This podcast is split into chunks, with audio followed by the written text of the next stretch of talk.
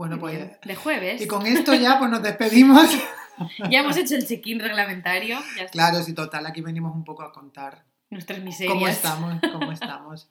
Sí, bueno, aquí- hoy, hoy es, hoy es jueves, Sí. Otras veces no es jueves cuando grabamos. porque puede ser miércoles, O martes. sábado.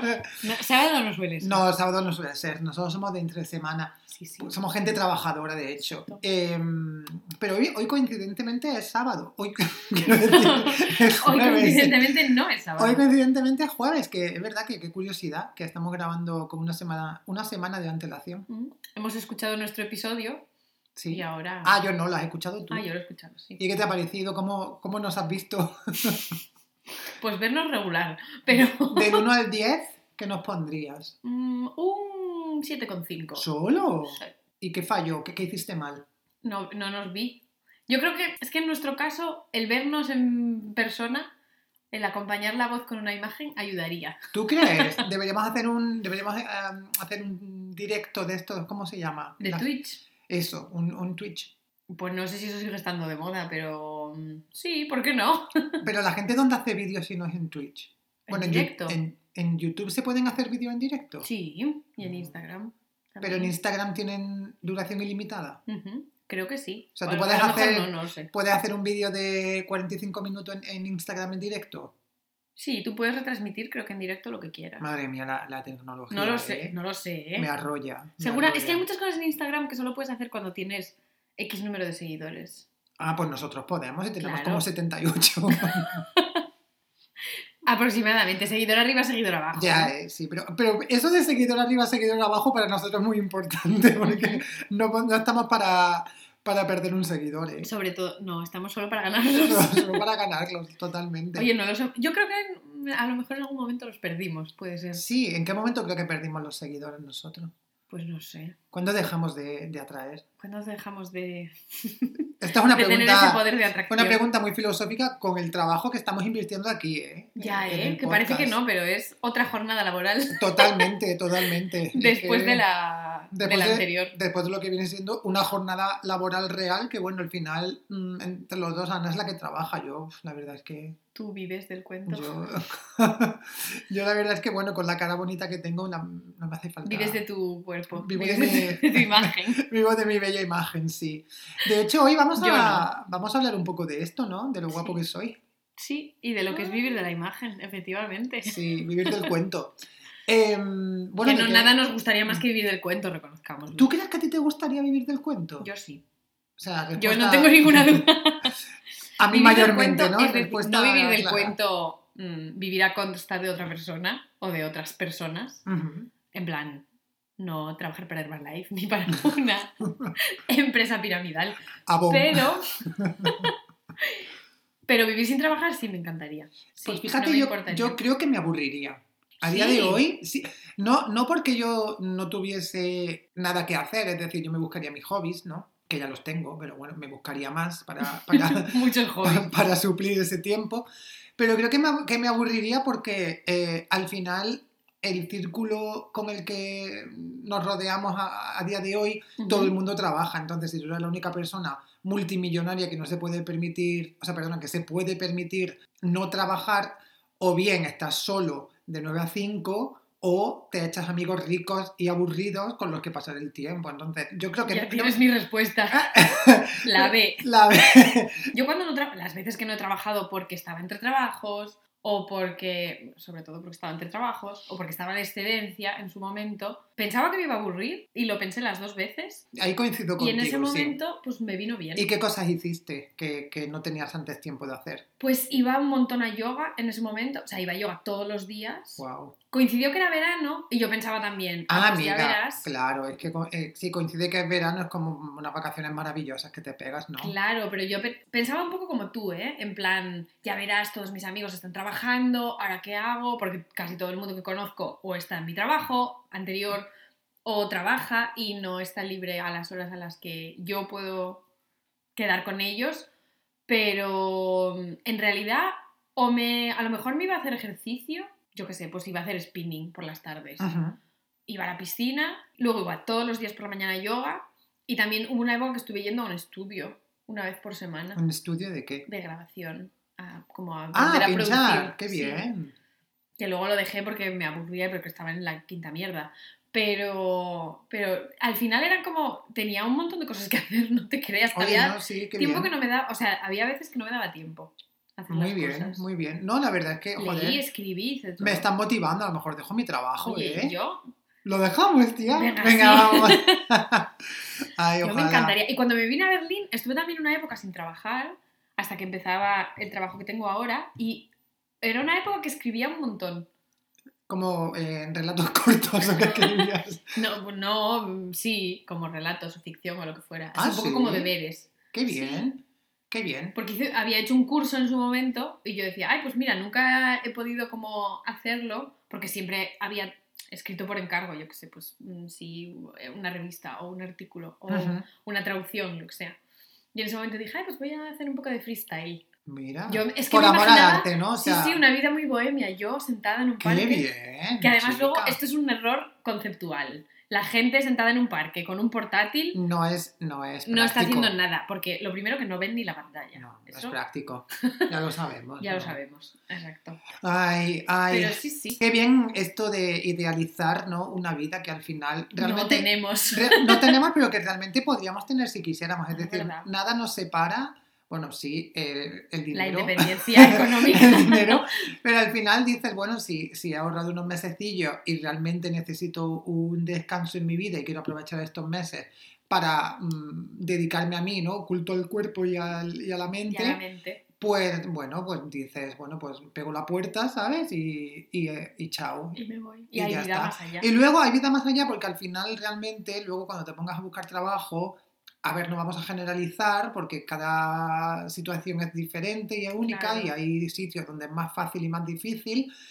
En general, nuestra situación nos podemos considerar afortunados porque yo sé que nos, nos ponemos aquí a buscar trabajo y encontramos muy Sí, rápido. Más o menos encontramos, Sí. seguro. Te guste más, te guste menos, ganen más o ganen menos, vas a encontrar un trabajo mm, mm, bastante similar al que tenías antes. Sí, yo también lo creo. Sí. Entonces, pues, nadie na- o sea, es. este temor que tenemos de dejar el trabajo deberíamos superarlo y mañana dar el notice. Ya es verdad, ¿eh? Cundium que te ve. ala. Conmigo aunque te ve. Pero lo tiene- yo también soy de la opinión que lo tienes que planear un poco. Porque ¿Qué va, mujer? No, hay que se vivir un poco mucho más más, al dinero que de lo que parece Hay que vivir al límite, ¿no? cuando, cuando no mm, ganas. Pero en realidad, yo estoy a Mira, nos favor. bajamos una app de estas de tracking los expenses Yo esto prefiero no tener. y con eso para adelante ya tiramos y ya pues la vamos. sí. Esto es un poco de mm, learning by doing, ¿sabes? Que hay que ir pues, Pues probando. probando, ¿no? Y aprendiendo un poco de la experiencia y ya está. Yo es que envidio mucho, se lo digo muchas veces a mi madre, mi madre se jubiló y mi madre al principio tenía ese miedo de, ay, me voy a aburrir tal y cual. Y me ha dicho, es lo mejor que me ha pasado en la vida, estar jubilada. Y yo, a mí me da una envidia de la gente jubilada que no te lo puedes ni Bueno, creer. a mí no, sinceramente, sinceramente a mí no. Que eres muy mayor para Eh, disfrutarlo, a lo mejor como nosotros. Quizá, bueno, pero... prefiero estar en edad activa de momento y ya Oye, pero mi madre está muy activa. Realmente, sinceramente, fuera del trabajo llevo una vida de jubilado, entonces, quiero decir, tampoco A veces. me debe dar hasta... A veces. No siempre. No siempre, eso es cierto. Bueno, que no he venido aquí a hablar de, de viejos, ¿no? No. Bueno, un poco. No, pero en realidad no. ¿De qué hemos venido a hablar? Venga. Hemos venido a hablar de impostores. ¡Uy! Chan, chan, chan. Pillada. Supervillanos. De supervillanos laborales, ¿verdad? Sí, sí, sí. Muy bien. Porque yo creo que como el enemigo fundamental de estas decisiones que podemos tomar de dejar el trabajo, empezar otro nuevo, cambiar, hacer carrera, que es una expresión que... Trabajar de lo tuyo. Trabajar de lo tuyo, exacto. El gran enemigo de esto es el... nosotros mismos. Sí, ya, Sí. ya, la verdad. Esta El es la, esta, esta frase tan, tan cliché, ¿no? De- que, que dice la gente de mi mayor enemigo soy yo. En algunos casos es cierto. Vamos a hablar, va- sí, está bien que lo pienses. Vamos a empezar un poco con, bueno, definiendo este, este término, ¿no? Que es el síndrome del impostor, ni mucho menos lo vamos a buscar. Espera, te has cogido el móvil. Lo vas a buscar Sí. y tendrá valor. Venga, pues mientras Ana lo busca, yo Claro entretengo. sí. El síndrome del impostor te voy a dar yo una definición de mi cosecha, sí, así que bueno, go with the flow. a- Y yo luego a la corrijo, mejor- no pasa Sí, luego tú puedes, no, la puedes un poco como pulir, ¿vale? Vale. Entonces yo creo que el síndrome del impostor es eh, lo que sentimos muchas veces las personas que generalmente, esto se suele dar más en trabajo de oficina, ¿vale? Yo creo.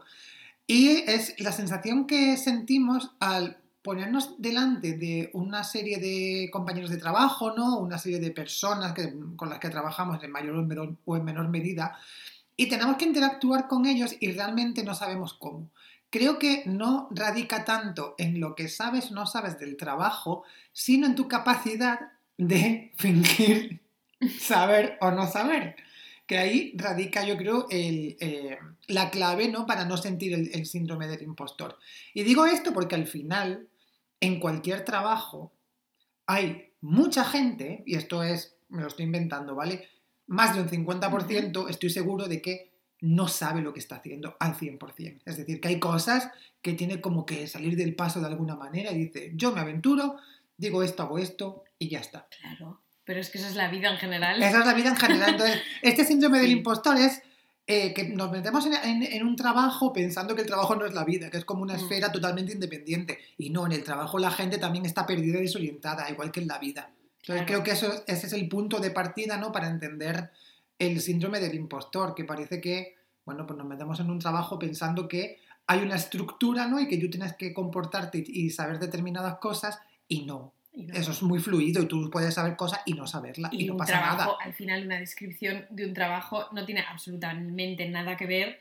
Por mucho que la gente hable de perfiles, mm, cosas así, absolutamente nada que ver con lo que tú sabes.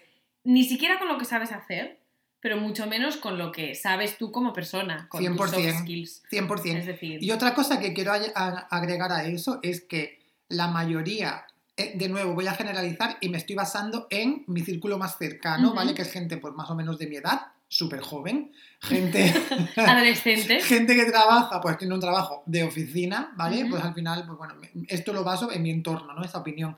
Pero es cierto que la gran mayoría de mi entorno, y yo me incluyo, tenemos un trabajo para el cual, a ver cómo, cómo puedo decir esto, es decir, nosotros trabajamos de algo en lo que no somos tan buenos como en otra cosa. Quiero decir, nuestro mayor talento Claro. No está ex- trabajos no, son- no están basados en el Exacto, talento. nuestro mayor talento no lo estamos explotando en nuestro trabajo. Exacto. Es que no sabía cómo decirlo, pero creo que este resumen al Se final he llegado, ¿no? he llegado, he llegado.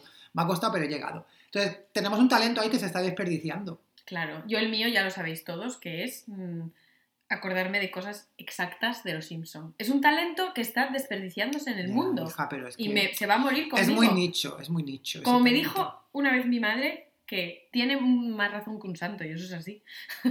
me dijo, ese talento y esa memoria que tienes, utilizada para algo útil para la sociedad. Yo ahí sí que coincido con tu madre en que tengas muy buena memoria. Muchas veces me, me dices, sí, que tú dijiste esto. Y yo, "Pero bueno". E-, Eres como el meme ese de screenshots, que Sí. en plan, yo no dije Es eso, cierto. es una persona, screenshots. Pues tú eres así, pero con tu memoria. Siempre Sí, tienes verdad. como un archivador ahí, Mm.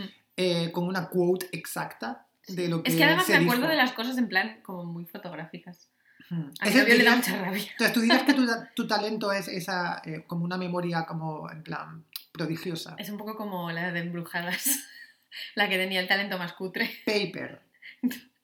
Mm, Paper no tenía el de congelar a la gente. He dicho Paper porque era el nombre que, que acuerdo. Phoebe era la que podía... mm, ¿qué, qué era lo que podía hacer? Ah, tenía visiones. Pues yo soy un poco así. Tengo visiones, pero no del futuro, ¿eh? ¿Quién tenía visiones también? Eh, Aramis. ay, pues podría ser, podría ser.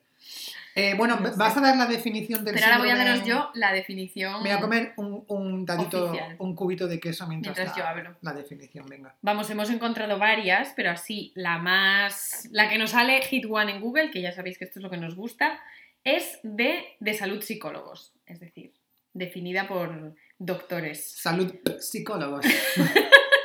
¡Qué bien te sale! ya, ¿eh? Oye, oye, ese es mi talento, ¿eh? Fíjate. Debería en el trabajo... Me encanta. Debería decir más palabras que empiecen con PS. PS, management. PS management, te lo iba a decir. Pues el síndrome del impostor, también llamado fenómeno del impostor o síndrome de fraude, es un problema psicológico en el que el paciente es incapaz de reconocer sus propios logros y valía personal. Esto conlleva un miedo permanente a ser descubierto como un mentiroso.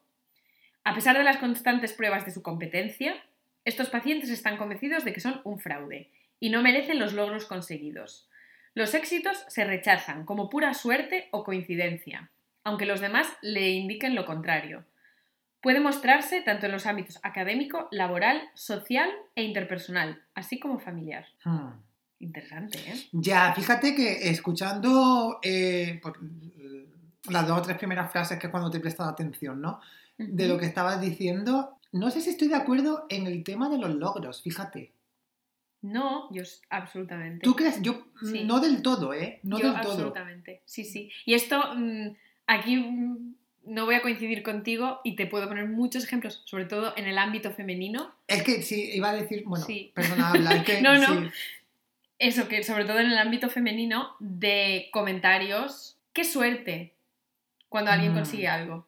Y eso es al final una cosa que fomenta mucho el síndrome del impostor. Ya, O de la impostora, en este caso. ya, ya, ya, ya. y muchas entiendo. veces es incluso externo, es decir, no, es, no hay una consecuencia causa-efecto.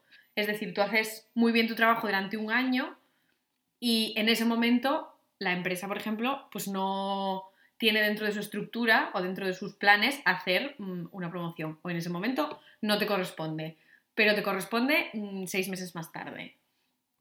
Y una vez la consigues, ya llega tan tarde versus el trabajo que tú has hecho, que tampoco mm, está... Tú no la entiendes como que está correlacionada. Ya, ya, Entonces ya. la consigues y dices, too little, too late, un poco. Entonces, como ese, como ese logro que tienes tampoco está directamente relacionado con el trabajo que has estado haciendo en un proyecto o liderando un equipo o tal. Y si es una cosa muy concreta, a lo mejor pues ganar un premio o que te reconozcan por tu labor en di- diversity and inclusion, yo qué sé, estoy poniendo ejemplos ahora que se me ocurren.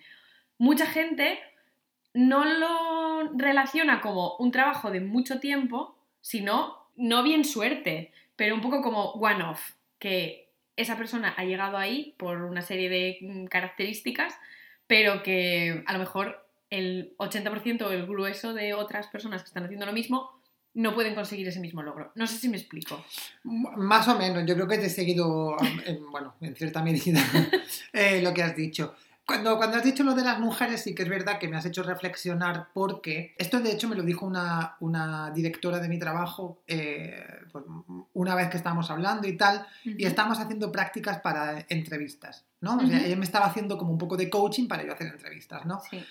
Y me hacía preguntas y yo estaba respondiendo y tal. Y cuando yo respondía, me, me paró en una, en una de mis respuestas y me dijo, deja de decir we, como en plan, we did, we no sé qué, we no sé cuánto. Tienes que decir I, como que tú has hecho esto y tú date valor a ti mismo, ¿no? Por ejemplo. Y me dijo que eso, que eso era quizá como una costumbre o un hábito, ¿no? Que se daba sobre todo en grupos, no voy a decir minoritarios, ¿no? Pero en grupos tradicionalmente a lo mejor menos privilegiados, eh, sí, bueno, o menos privilegiados en el entorno laboral, como pueden ser las mujeres, como puede ser el colectivo LGTBI, ¿sabes? Como Sí. pueden ser eh, la gente racializada, ¿sabes? Gente que a lo mejor es verdad que le- a- les ha costado un poco más hacerse valer, ¿no?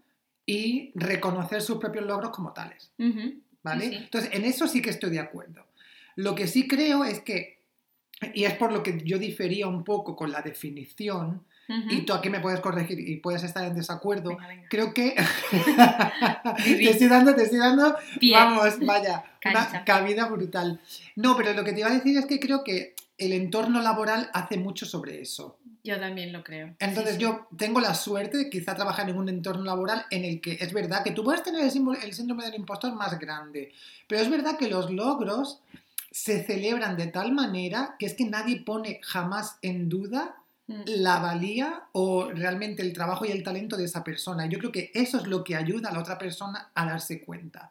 Que a veces puede ser como overwhelming y decir, no, es que yo eh, no he hecho tanto para tanto bombo, ¿vale? Que eso Eh, puede sí. ser Es contraproducente. que este es el- un poco el efecto contrario. Sí, puede ser sí. contraproducente, pero creo que, le- que el entorno de trabajo es realmente el que te puede tanto crear este síndrome del impostor como quizá quitártelo un poco, ¿no? O ayudar Sí. a que se disipe. Claro, una de las cosas, yo aquí me voy a avanzar un poco, pero una de las cosas, yo leí bastante porque me interesa mucho el tema, y mm, una de las eh, de los trucos o de las, no sé, pues de las cosas que se pueden hacer para, para empezar a educarse contra el síndrome del impostor es tener como reality checks. Porque el, el síndrome del impostor muchas veces se basa en que tú vas como por tu propio camino, ¿no? Es decir, muchos y muchas, en el caso de las mujeres, yo aquí es que no lo puedo separar, nos pensamos que el logro X, es decir, la promoción X, la subida de salario X, el, la- mm, no sé, el cambio a un equipo X, solo se puede conseguir si trabajamos por encima de nuestras posibilidades, es decir, por encima de lo que tenemos estipulado por contrato, vamos a llamarlo así un poco entre comillas. Pero que no se pueden celebrar de la misma manera los logros que tú consigues por el trabajo de tu day to day. Yo qué sé, he hecho una campaña y todo el mundo que estaba en el equipo de producción me ha dicho que da gusto trabajar conmigo. Esas cosas no son logros en una carrera profesional de nadie. No, bueno, eso Entonces- realmente es hacer tu trabajo y hacerlo bien. Exacto. Y ahí es donde empieza un poco la bola. Te entiendo perfectamente. Lo único que quiero eh, quizás decir un poco aquí, en plan, ser eh, abogada del diablo, ¿no? Un poco Ali McBeal con tacones y minifalda.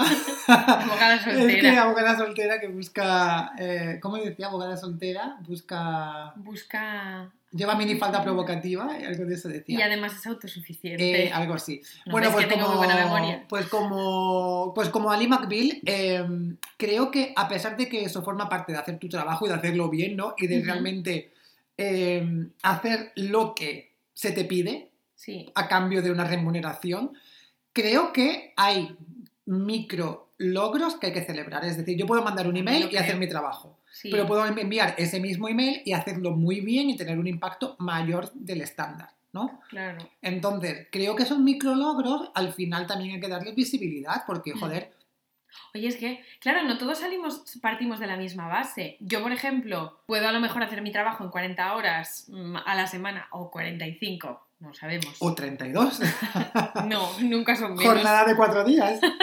Ojalá. Pues que a lo mejor ves a tu lado a una persona que hace pues, el mismo trabajo o incluso mm, una posición de leadership trabajando el mismo número de horas, pero a lo mejor esa persona o esa mujer en la que yo estoy pensando en este caso tiene dos hijos. Ya, Y entonces ahí piensas como, Claro. oye, a lo mejor esos pequeños logros de lo que estamos hablando, que es mm, terminar todos tus emails antes de las 10 de la mañana, para esta mujer mm, suponen hacer su trabajo casi que por encima de, pos- de sus posibilidades. claro, y eso tú tienes mucha razón cuando has dicho lo de que no todos partimos de la misma, la misma base, eso está perfectamente, vamos, es, es totalmente claro, ¿no? Y la carga eh, de vida, ¿no? Que llevamos todos al trabajo es diferente. Yo es que aquí hay dos cosas. Una cosa es un tema que creo que si lo abordamos tenemos para tres episodios solamente. Aquí vamos muy de listas en Sí, este sí. episodio y yo creo que la pero gente yo, se ha este además es un tema, no que me toque a mí personalmente, pero en el que estoy muy concienciada y es la absoluta inexistencia de políticas de conciliación. Y eso es así. Quiero decir, nosotros tenemos suerte de vivir en un país que es Alemania, que tiene ciertas facilidades. Creo que es la primera vez Pero- en 50 episodios que hemos dicho que tenemos suerte de vivir en Alemania. Suerte no me estáis viendo, pero es, lo estoy haciendo un poco entre comillas, porque a día de hoy, para padres y madres, la única persona responsable de que tú mm, adoptes las políticas de conciliación es tú mismo. Ninguna empresa está ahora mismo velando porque tú trabajes horario reducido para Ajá.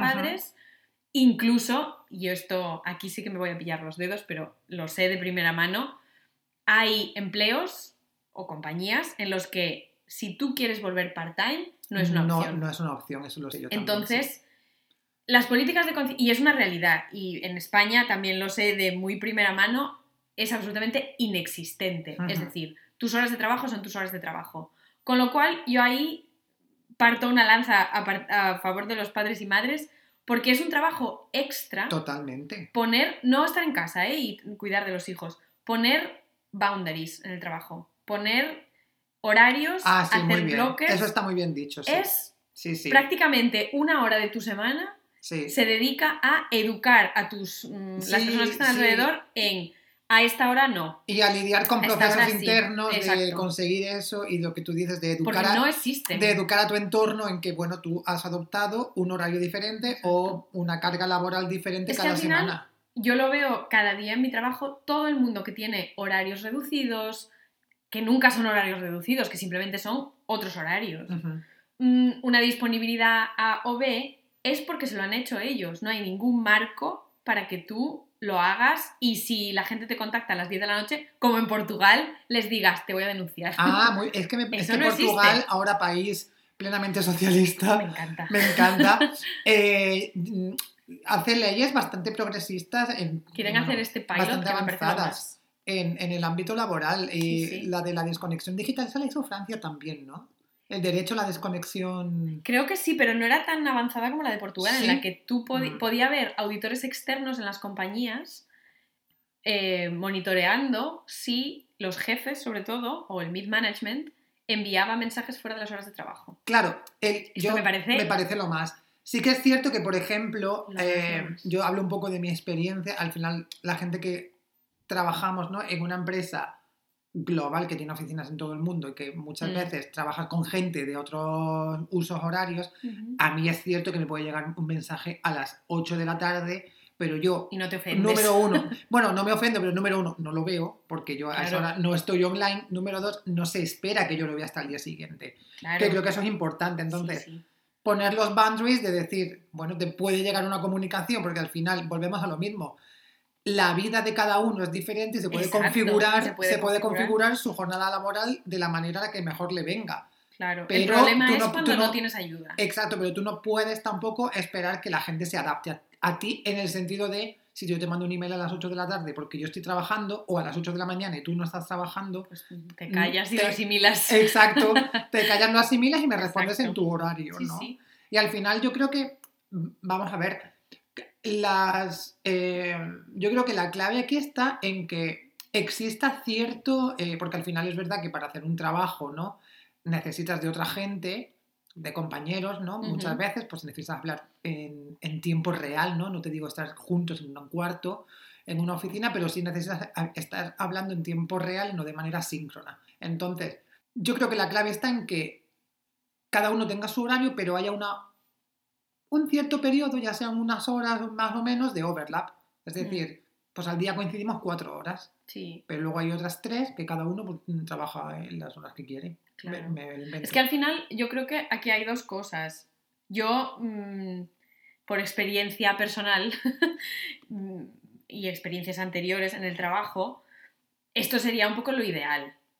Pero hay ciertas culturas de compañía en las que ya aquí no hago diferencias entre el que tenga horario reducido o el Ajá. que sea padre o madre y necesite un horario específico y el que no.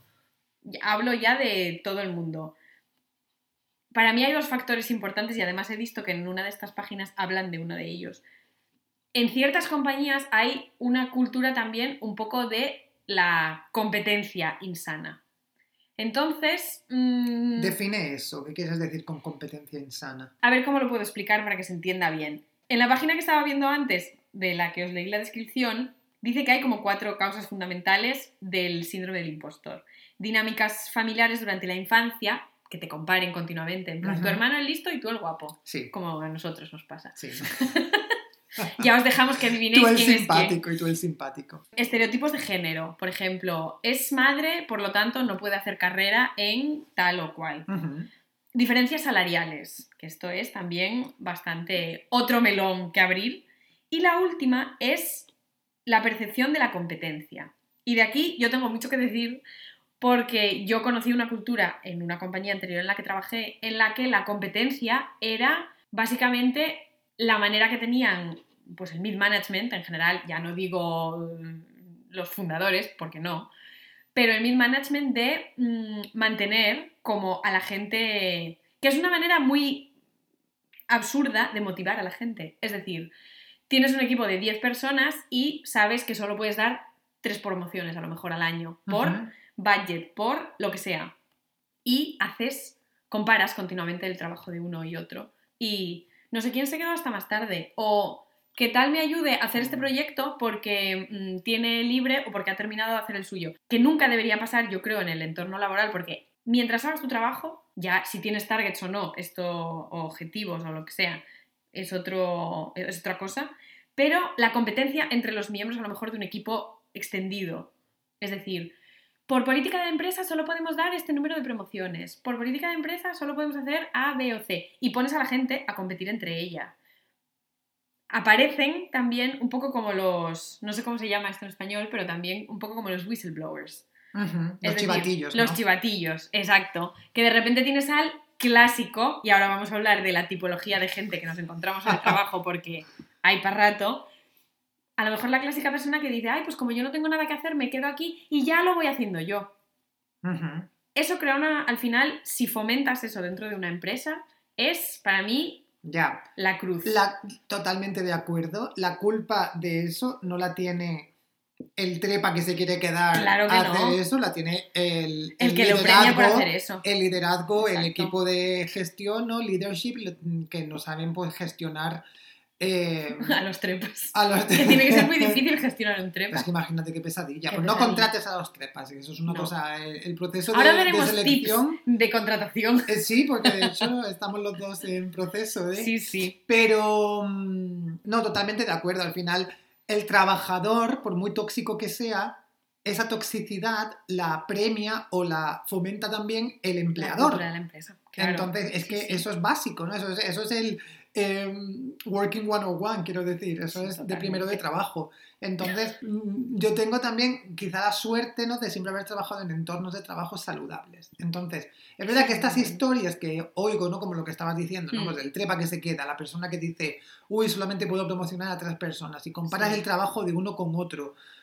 Es verdad o que solo te puedo promocionar hasta aquí porque el budget que tengo para promociones lo tengo que repartir para tantas personas. Que, eso también es cierto, ¿no? Que al final muchos, muchos eh, jefes también tienen esos, eh, esas limitaciones. O sea, tú a lo mejor como jefe quieres promocionar a tres personas, pero la empresa no te permite promocionar a tres personas. Entonces hay que tomar decisiones. Y yo solo, vamos a ver. Claro, y eso como, como responsable seguramente lo hemos tenido que hacer todos, pero creo que es mejor ser honesto en ese sentido y decir Mm, por A o por B a lo mejor no puedo promocionar a todo el mundo a la vez, pero vamos a hacerlo de manera en la que todo el mundo mm, se lleve el mayor beneficio también. Exacto. Porque cuanta más gente se promocione, menos dinero hay para todos.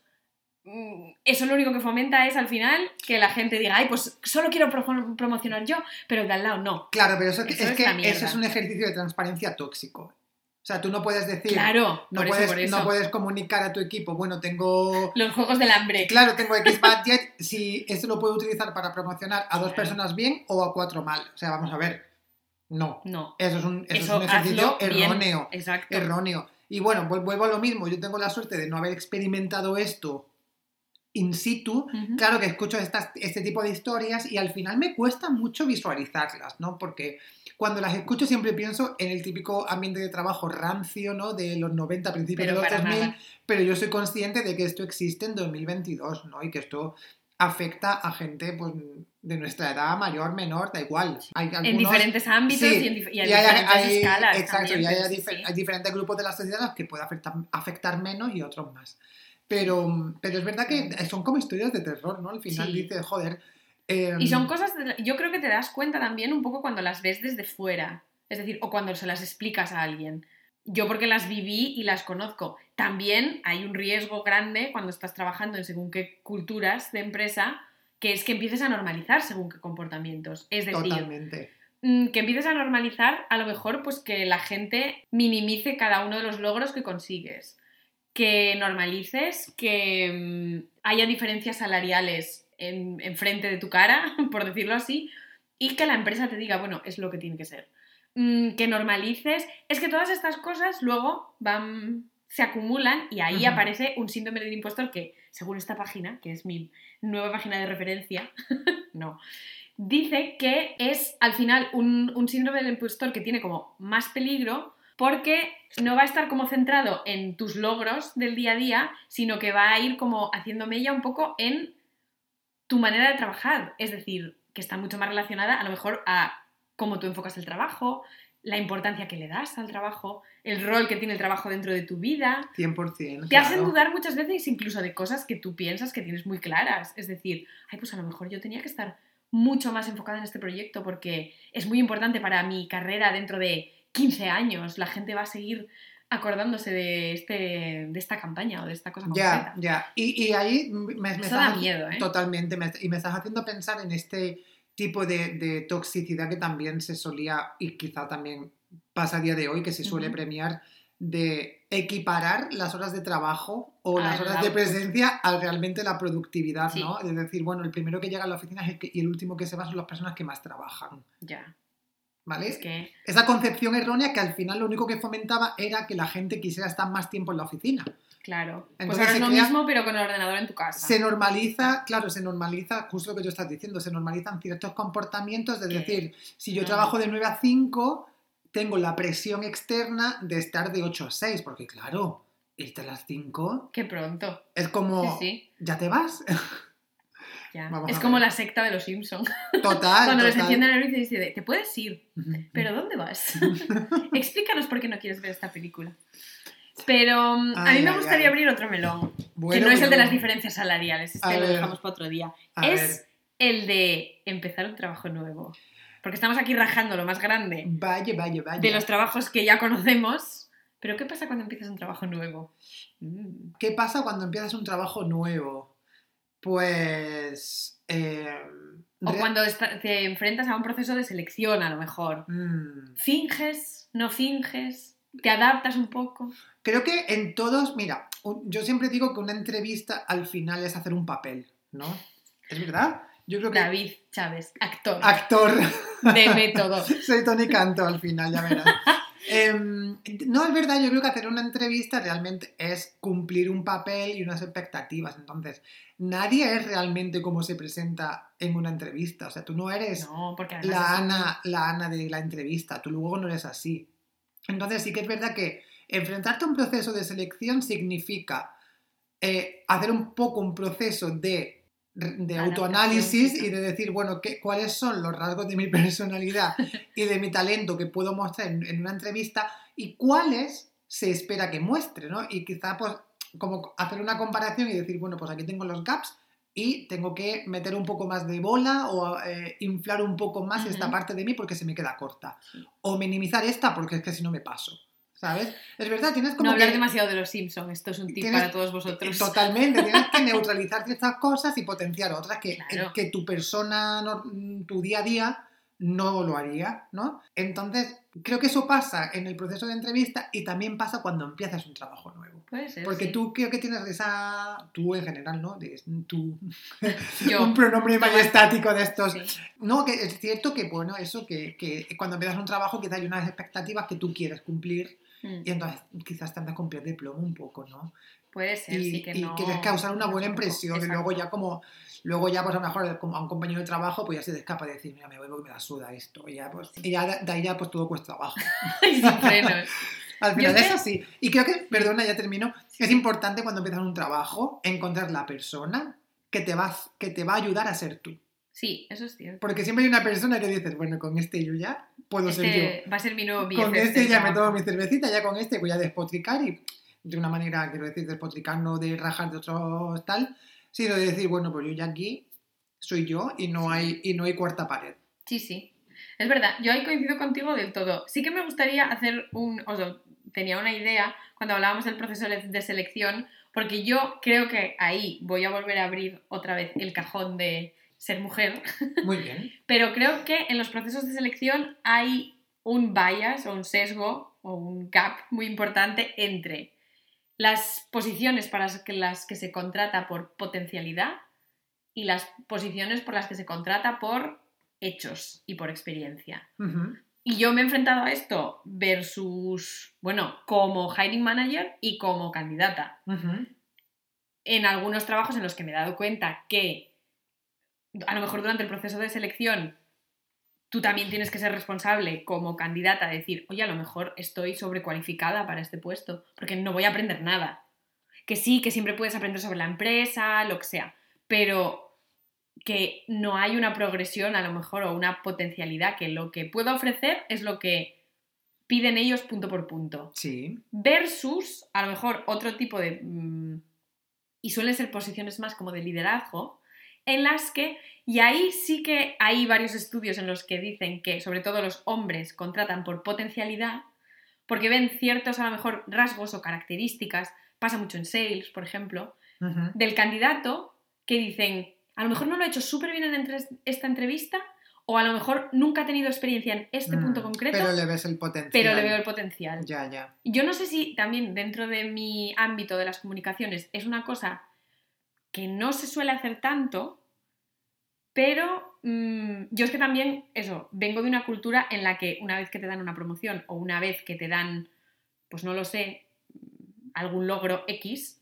es siempre porque ha habido un trabajo, como mucho trabajo muy duro, a lo mejor más de lo que debería ser, detrás. Y entonces eso cuando lo transformas en el proceso de entrevista, piensas, tengo que a lo mejor aplicar para un puesto en el que ya sé hacer todo 100% y no voy a aprender nada. También para mi progresión no es muy interesante. Claro, y eso creo que estás abriendo un melón muy interesante porque, porque no sé, tú como candidato no buscas un trabajo que ya sabes hacer. Exacto. Vamos a partir A de esa voy. base. Entonces yo creo, cuando como hiring manager, ¿no? como persona que está contratando, cuando tú tienes un puesto de trabajo abierto, tú vas a recibir los dos perfiles. Vas a recibir el perfil que está con una experiencia que ya cumple los requisitos, ¿no? Y el otro perfil que en papel se queda corto, Hmm, pero que al final tiene un potencial que a lo mejor la otra persona no lo tiene porque ya está explotado. Exacto. Que eso también es una, una parte importante. Sí. Entonces yo creo que no depende del tipo de trabajo, sino No, depende de la, depende de la de- persona que contrata y de la persona que va a ser contratada. Entonces hay veces que... sean las dos personas, eso, mm, honestas. en el 100%, fit. y a mí a veces me ha pasado porque en, en uno de los puestos que, que contraté el año pasado, oye, pues yo tenía la idea de que era una persona con cierta experiencia, ¿no? Porque a lo mejor buscamos a alguien que no fuese demasiado junior por X motivo, Ujú. y al final terminé contratando a una persona que tenía mucha menos experiencia, pero que me demostró tener muchísimo potencial Mm. y que demostró tener por a lo mejor una coachability que quizá otras personas más senior no demostraban porque cuanto más senior eres, ma- menos flexible eres también a la hora de Claro. adaptarte. Claro. Entonces también buscas un poco de decir, oye, mm, quizá quiero una persona también que se adapte al, no sé, al trabajo, al crecimiento y que también nos enseñe a los demás, ¿no? Claro. Con su potencial. A mí es que me ha pasado muchas veces, sobre todo cuando, bueno, también dentro de la esfera en la que nos movemos, muchas veces te contactan recruiters y muchas veces te contactan, pues no sé, tanto de mm, freelancers como de, de empresas. Y a mí me ha pasado varias veces de tener a lo mejor una llamada con, un, con una persona de recruiting y que me describa punto por punto el mismo puesto que ya estoy haciendo. Ya, ya, te entiendo. Porque ellos van, ellos van a, los hechos. solamente. Exacto. Y yo muchas veces pienso como, yo si, y no me muevo obviamente solo por dinero, entonces, si me vas a pagar más por hacer exactamente lo que estoy haciendo, pero no puedo, ni voy a tener ni siquiera una persona más en el equipo, ni el equipo va a ser más grande, ni vamos a hacer proyectos más grandes, ni el budget va a ser más grande, ¿por qué me estoy moviendo entonces? Entonces, muchas veces también es un ejercicio de responsabilidad responderle a la persona que te está contratando. Yo esto ya lo- no veo una progresión y no lo quiero. Entonces, yo es que he visto también dentro de mis años de experiencia a gente que ha dado saltos bastante heavies. Es decir, de ser a lo mejor un, esto no sé cómo se dice en español, pero un individual contributor, un Sí, sí. mero trabajador. No, una persona que no tiene, que no tiene un equipo Una a su cargo. Exacto, Sí. exacto. Una persona que no tiene a nadie a su cargo, a lo mejor verlos dar un salto a head off y de repente tener 25 personas por debajo. Ya. Sin ningún paso entre medias, ¿eh? Yo tengo que decir que y es esto cierto que... es pura y exclusivamente contrataciones por potencialidad. Y se hace Sí. mucho más entre hombres que entre mujeres. Sí, puede ser, puede ser. Yo tengo, iba a decir que, bueno, te- tengo algunos ejemplos en, eh, que me han venido a la cabeza cuando estabas Mm. diciendo eso, de gente, y aquí, no sé si eso también como es una tendencia que de la que a lo mejor no somos del todo conscientes,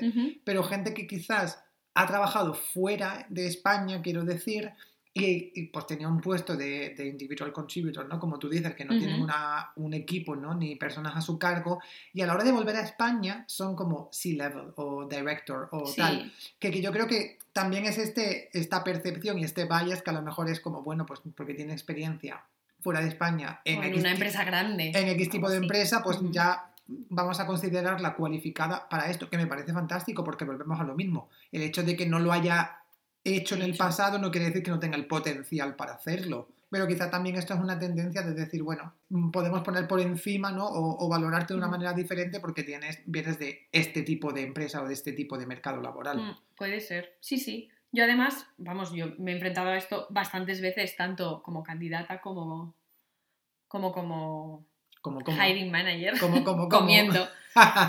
Oye, hemos, Pero- sido, hemos sido muy realistas aquí. La Sí, gente yo creo que se ha aburrido, pero yo me lo he pasado francamente bien. Yo creo que ellos lo que quieren saber en realidad es cuándo se nos ha visto el plumero. Esto es lo que creo que la gente quiere saber ¿Cómo? en realidad. Si alguna vez se nos ha visto el plumero de impostoras. Ah, todos los días. ¡Uh!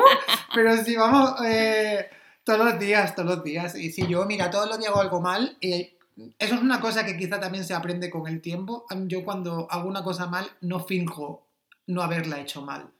Exacto. Yo lo asumo, I own it, y digo, ah, no, mira, que me he equivocado. O, ah, no, tal. Mira, esta hoy de hecho me ha pasado esta tarde que mm, necesitaba una cosa de una persona esta mañana, le he escrito y luego pues yo tenía la de esta, le he escrito un buen mensaje y luego yo tenía la impresión de que nunca me había respondido, ¿no? Uh. Y yo, bueno, pues como yo estaba, estaba haciendo otras cosas, pues bueno, esto lo he ido como mm, deprioritizing, ¿no? Pero bueno, tenía que hacerlo.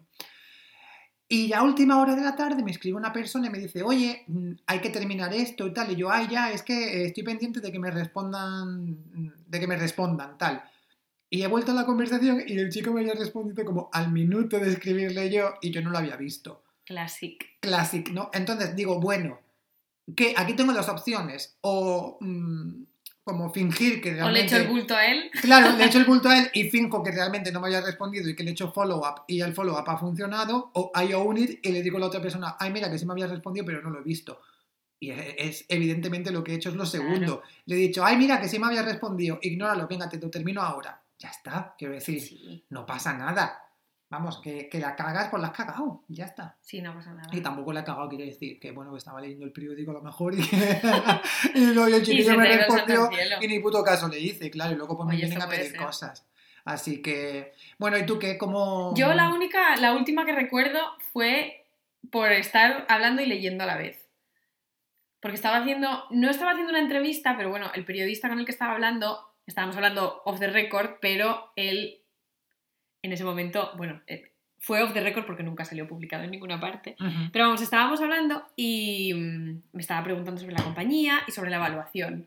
Y yo en ese momento estaba leyendo, porque estaba leyendo en un- como en nuestro para- párrafo de About, como el boilerplate, y estaba leyéndolo porque me había preguntado, me estaba haciendo como muchas preguntas muy rápido sobre números. Y a mí los números me dan fatal. Entonces, mm, estaba hablando en español, leyendo en inglés, y me dijo como, bueno, porque hablábamos de, de cuál era la evaluación para una compañía que tiene que ser un unicornio. Y yo de repente, pues leí otro número que teníamos ahí en nuestra lista de números, y le dije, sí, sí, sí, está valorada la compañía en 190 millones de euros. Y me dijo, ¿y cómo sois un unicornio con esa evaluación de mierda? Además le salió así del alma yo de repente dije, madre de Dios, no tiene nada que ver, no, no, es mucho más de un billón de euros, es 1,4. Y de repente fue como, quedé fatal, quedé que no tenía ni idea de lo que estaba hablando. Y Pero- ese señor tampoco tendría mucha idea. Él sabría el hecho de que una, señor. de que una bueno, un polla vieja. Él sabría que, que un unicornio es más de mi. Sí, más sí lo sabía, por eso me lo Pero, preguntó. pero sería el la única cosa que sabía, entonces como que Sí, dijo, no uy, esta es la cosa". mía. Esta es la mía para "¿Te puedo posicionarme poner-" yo como el experto Sí, aquí. sí, total. Porque la- luego yo le empecé a explicar más cosas y me decía, "Mm, no lo estoy entendiendo, déjame que te ponga un ejemplo y, mm, y tú me dices si es correcto. Y ya lo estaba odiando un poco. Pero lo de los números es que siempre se me dio mal desde que estudié. Tengo como muy mala retentiva para los números. Yo creo que quizá, que quizá tienes numeralia. ¿Qué es eso? Es como la dislexia, creo, pero con números. Ah, pues sí, seguro. Eres numer- numerálica, no sé cómo se dirá. Suena como a masón. Creo que se llama numeralia porque eh, me acuerdo de estudiarlo y una vez Qué eso. fuerte. Sí. Bueno, yo creo que, mira, Ana, una hora hablando, mira, Sí, yo creo sí, que de ya... todas estas Que me voy, cosas. que tengo que trabajar, que son las nueve de la noche y tengo al jefe ahí. Tienes ahí el móvil que echa humo, mira, lo veo desde mandándome, aquí. mandándome mensajes en plan, la toxicidad laboral Total, no, no no conoce descansa. límites. Vamos a despedirnos con un tip para todos los que estáis buscando trabajadores o trabajo. Me gusta el Moet, Mentid. Moet Chandon. Mentir. Yo recibo, recibo sobornos. Inspiraos en el documental de Georgina Rodríguez y mentid. Decís cosas como yo a mi anterior trabajo llegaba en autobús, pero me iba en Bugatti. Mira, Y así, mira. yo, si escucho esto en una entrevista, os contrataré. Yo, yo necesito ver ese documental porque no lo he visto, pero es que me niego un poco. Y otro verlo. consejo, cuando queráis, que esto a mí me, me ha pasado ayer o anteayer y me dio mucha rabia, cuando queráis mm, dorarle un poco la píldora a algún hiring manager y decirle, ay, he aplicado para esta promoción, cuéntame más, tal y cual, echarle un ojillo al email que mandéis y mirad que esté con el nombre de la persona adecuada, ¿eh? Ya, ya. Y que lleve. Y que Cuidadito lleve- con el copy-paste. Y que lleve línea de asunto, porque a veces que. Eso a mí me pasa a mí una vez. Oye, a mí me, ll- Pero me un- contrataron, ¿eh? Mandé un follow-up email sin línea de asunto y yo, y yo big fail, pero fíjate lo bien que les caí, que me que dijeron qué lástima. Oye, Llegamos a la cuota de.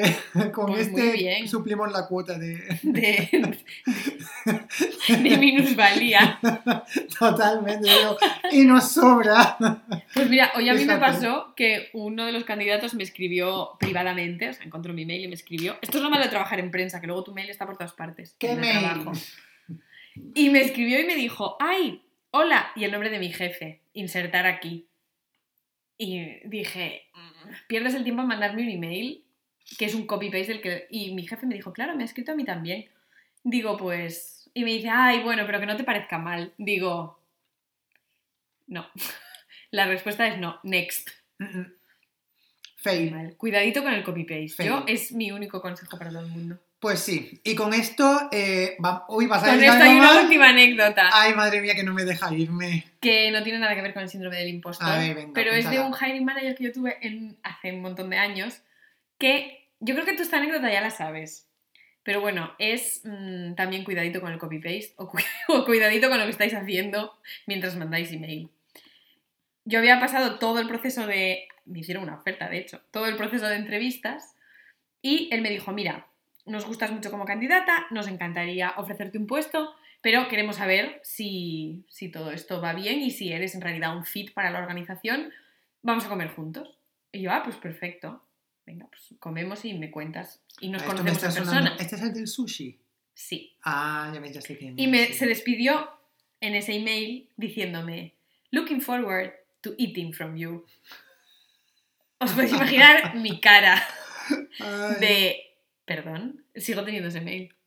No creo que me escuche nunca, Y ese, pero te- ese te llevó luego a comer sushi, ¿no, Ira? sí, fuimos a comer. Y luego era majo, ¿no? Sí, luego fuimos a comer en un sitio que comimos sushi, no es un sitio de sushi, pero es que hacía 37 grados, literalmente. Y te, tú te tumbabas en una mesa Era body y sushi. te ponía nigiri, No. nigiri por el cuerpo. No. Bueno. De hecho, mm, se lo mencioné, que cuidadito también con el copy-paste.